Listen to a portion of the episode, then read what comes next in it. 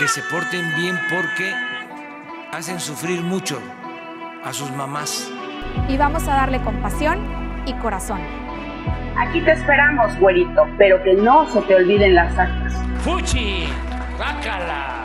Porque no tiene caso platicar con él, no resuelve un café. Vamos a renunciar al sueldo del gobernador. Ah, cabrón. Parle se aventó la desaparición de Prodente. Casas blancas, entre otras cosas.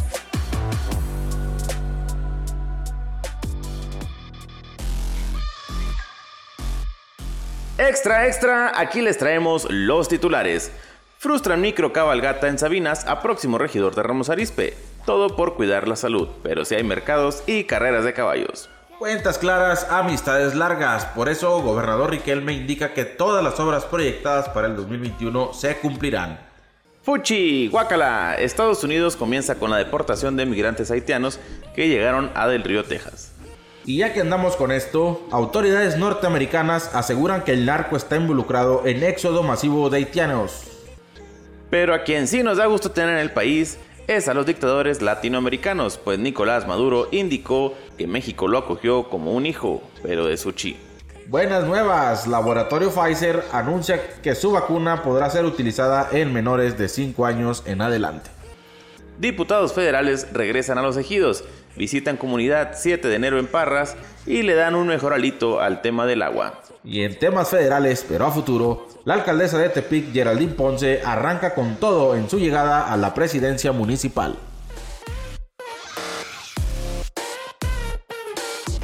Señoras, señores y señoros, bienvenidos de nueva cuenta a Reinforma, el noticiero menos escuchado de todo Coahuila, pero el que más le echa ganillas. Mi nombre es Jesús Medina y me acompaña como siempre mi compañero Beto Gómez. Hola, ¿qué tal? Muy buenos días, buenos días Medina, buenos días a todo nuestro auditorio. Gracias por estar una vez más con nosotros en esta nueva emisión de lunes ya. Lunes Inicio de semana. Inicio de semana, lunes 20 de septiembre, que ayer se conmemoró el Día Internacional de Protección Civil, que por ser domingo pasó prácticamente de noche.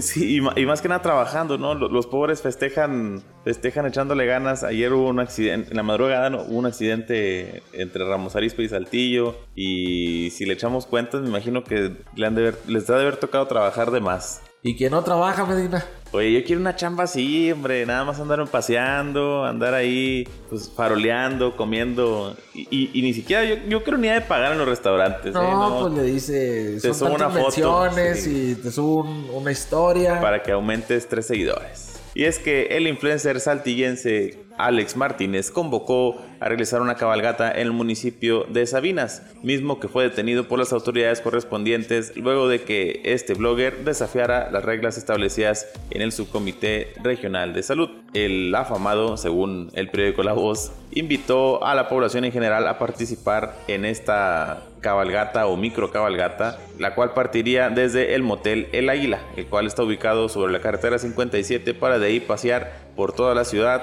y que más gente se fuera uniendo a dicha cabalgata. Ya cuando menciona cabalgata, paran las antenas luego, luego los, los del subcomité y dicen, oye, ¿por qué vas a realizar tú una cabalgata si nosotros cancelamos la nuestra? Oye, mejor hubiera dicho este, un paseo a caballo y no le hubieran hecho borlote. Sí, sí, sí, digo, aparte que tanta gente pudo haber juntado. Era, eran... Dicen que le hicieron un favor porque junta más un atropellado Sí, este eran ocho, er, eran ocho jinetes los que tenía ya listos para, para partir cuando le, le, cayó la ley y no los dejaron salir. Ayer subió ahí a sus redes un video donde explicaba toda la situación y dice que, que no, que lo tenían prácticamente secuestrado, que no los dejaban comer, salir a comer, ni tomar agua, ni nada. Dice, hasta que me desesperé y me fui en la camioneta. Se hizo la víctima. Sí, la víctima. Y, y, no sé cuál sería el, motivo, digo, eh, yo lo hubiera catalogado desde un principio como una caravana o algo así y, pues